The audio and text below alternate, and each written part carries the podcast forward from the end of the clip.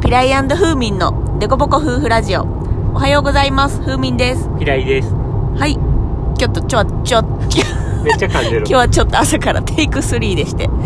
今日何の話しようかなというところで、私にはあの妄想癖がありまして、まあ、皆さんいろんなつつ裏裏の妄想癖はお持ちなのではないかと思うんですけど、私はなんかこういろいろ体を動かして服を着替えてる時とか、化粧してる時とか、単純作業してる時に思い浮かべることが多いのかな。ちょっと運転しながらの時は危険な場合もあるんですけど、よく自分が主人公になって、あの、記者さんからインタビューを受けてたりとか、えっ、と、今日の妄想は、講演会で自分が話してるっていう妄想妄想で、人に何かこう、自分の中の考えを相手に伝えるっていう時に、まあ練習みたいな感じなのかな。なんかシミュレーションというか、まあ妄想を繰り広げてたんですけども、で今回の妄想はというとですね、あの、先週たまたま、えっ、と、介護職の方、30人ぐらいに向けて講演をする場面があったので、その講演のなんか話し手にいきなり自分がなってて、で、なぜか内容は全然介護関係ないんですけど、あの、育児に関係して、もうすぐ子供が生まれるので、で、その、えっ、と、子育て論でピライと議論になった、お風呂は赤ちゃん毎日入れた方がいいのか、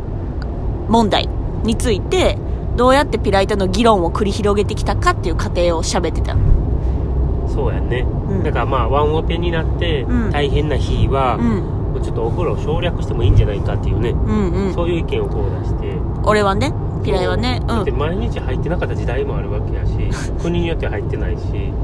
そのお風呂入る目的は何なのかって思って、うん。で、汗を取ってあげるとか、うんい。ろいろこう考えたら、うん。それやったら1日1回じゃ逆に足りひんやろって思ったりとかうんうん。してるから、まあうん拭いてあげるとかでもいいんじゃないかっていうね、こう、うん。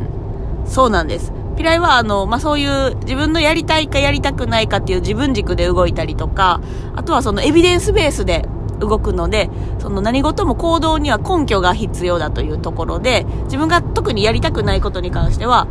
根拠をね、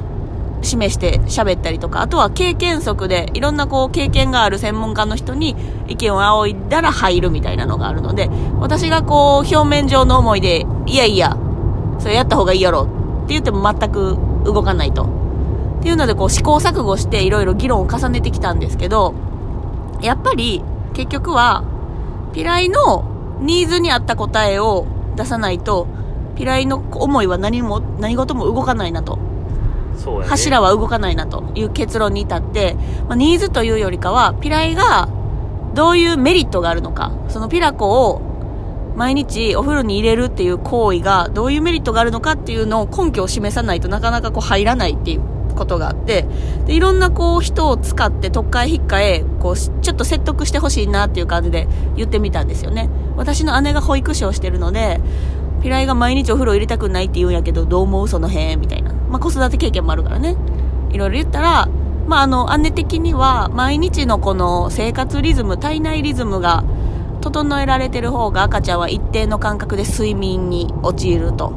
だから、えっ、と、毎日夜ご飯はだいたい何時ぐらい。で、お風呂は毎日だいたい何時ぐらい。で、お布団に入るのは何時ぐらい。っていうのをこう、ルーティンで決まってる方が、赤ちゃんはこう安心して寝つけることが多い。だから夜泣きも少なくなる子もいるよ、みたいな。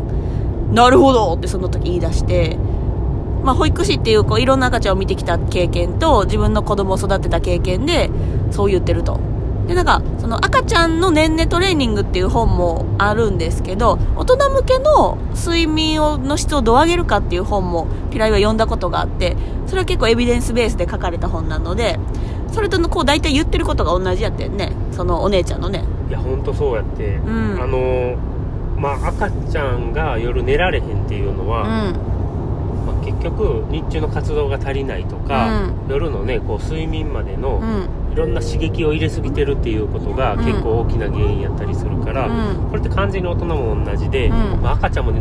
寝たくないわけじゃなく寝られへんねやなっていう、んうんまあ共感を初めてしたわけで赤ちゃんに対する共感ね。うんうんそうやね。赤ちゃん自身もできれば長時間寝たいやろしねそれは寝。たいもんね、うん。小刻みに寝たいっていう希望ないよね。うん。そのためのお風呂であれば、うんうん。入れてあげれるなと思ったおー、あ、確かに赤ちゃんに共感できたって言ってたもんね。うんその年齢トレーニングの、えっ、と、あ、で、また後から私が、ちょっとなんか、睡眠はやっぱり大事やなっていう思いに至ったので、赤ちゃんをどうやって寝かしつけすると、結構こう長時間寝てくれるかみたいな目的で買った本があって、年トレの本があって、で、それは、えー睡眠専門保育士さんみたいな人が書かれていて、いろんなこう、症例をもとに書かれてたので、ちょっとピライにそれも読んでもらって。で、それを読んでまた変わった？それ読んで、うん。なんかもう少しちょっと強固になったというか、お風呂は大事やなというか、うんうんまあ、ルーティン作業っていうのが大事かなだからなんかよく、うん。まあ、いろんな家庭で、うん。あのお風呂をちょっともう今日は早く入れようとうか、ん。いろいろ言うけれど、うんうん。それは逆にあんまりじゃないかって思って だからお風呂を入れることが目的になってないかっていうあー、まあ、その、睡眠をいかに質を高く担保するかっていうとこよりもうん、多分一般家庭においてお風呂っていう目的は、清潔を維持したりとか、まあ、汗いっぱいかくから赤ちゃんは。で、こうミルクこぼしたりして結構臭くなったりするやん。服からベターってね、地肌につくから。っていうので、まあ、で赤ちゃんは皮膚が弱いから、汗も予防とか、まあ、肌が荒れないように清潔を担保するためにお風呂に入れるっていうのと、あとは、コミュニケーションの場としてね、肌とふ肌が触れ合うスキンスキンシップの場って、はい。あずっとはい裸で過ごすことって日中あんまないから、でやっぱりこうスキンシップの場でこうオキシトシンというこう幸せホルモンがお互い出ると。っていうこう関わり合いっていうのも大事にされてる家庭が多いので、多分いろんな目的があると思うねんけど、まあでも清潔関連に関してはピライはもうお風呂じゃなくていいんじゃないかっていうところですか？そうやねうん清潔関連だけで言うと、うんうん。拭いてあげるでもいいよねと思ってそれだけに言うとね。うんまあだからその、ワンオペが毎日続く人とかが、別に今日くらいいっかって言ってい、あの、入れないっていうのは私も全然ありやと思うんですよ。だって倒れちゃうもん。なんか親が健康を保てる範囲で、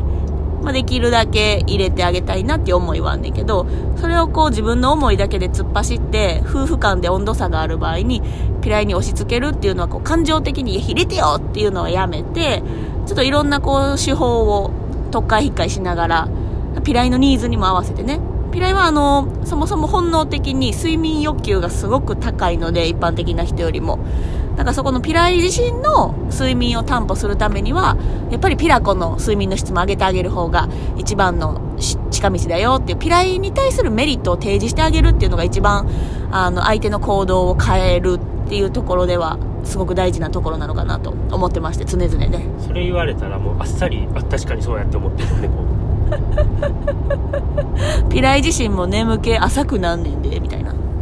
ピラコがお風呂で、まあ、お風呂ってこう、深部体温って言って、体のこう深いところの体温を温めて、で、それがちょっと冷めていく過程の中ですごく眠気が来るので、その時に一番の入眠ができたら、睡眠パタンって言って眠気が来たら寝かせ、寝かせてあげるっていうのが一番こう、スムーズ？うん、っていうのはまあ大人の睡眠の本でも言われていたので、まあ、時間的にね、可能な日であればそうやってあげたいなとは思うんですけど、っていう話をピライにしたら、すごく納得しててんな。うんうんうん。だからお風呂もこう、深部体温を温めるという意味では必要なんじゃないか、みたいな。うんうんうん。だからやっぱり大切なのは、えっ、と、まあ、営業さんとかがよく使う手法やとは思うんですけど、こう自分の意見を通したいっていう交渉をするときに、自分がしたらいいやんっていうので全部割り切ってしまうと商品って何にも売れないと。なんかこう自分を押し付けるだけになるので、なんかこう自分のメリット、デメリット、相手のメリット、デメリットを客観的に評価した上で、相手のメリットをこういかに綺麗に伝えるか。でもその裏には自分のメリットを通したいっていうのもあるんやけど、そこの折衷案を探るために、こうそこをこう観察して評価して、で、相手のメリットを提示するっていう、こう、交渉術はすごく使えますよ。夫婦間のコミュニケーションでも。うん。まあ、営業さんだけじゃなくてね、管理者とかマネジメントに関わる人もいろいろその手法は使ってはると思うんですけど、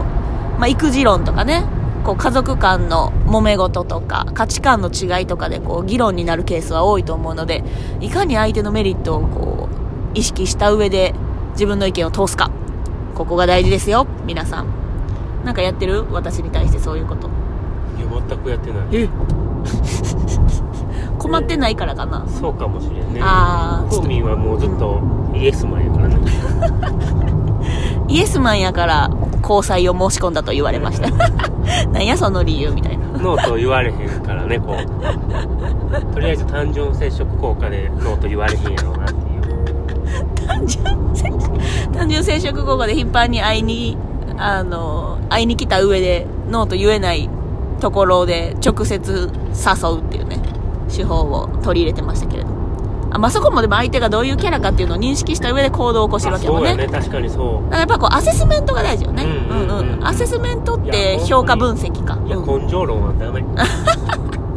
何事もスポーツもね、今こう科学的なこうテクニックと言われてますけども、何事もね、そう交際を申し込む術とか、結婚生活を維持維持する術も、何事も相手のアセスメントが大事ですよというところで今日は締めたいかなと思います。はい。はい。では朝から失礼いたしました。今日も元気に頑張っていきましょいということで、この辺でおいとまします。ありがとうございました。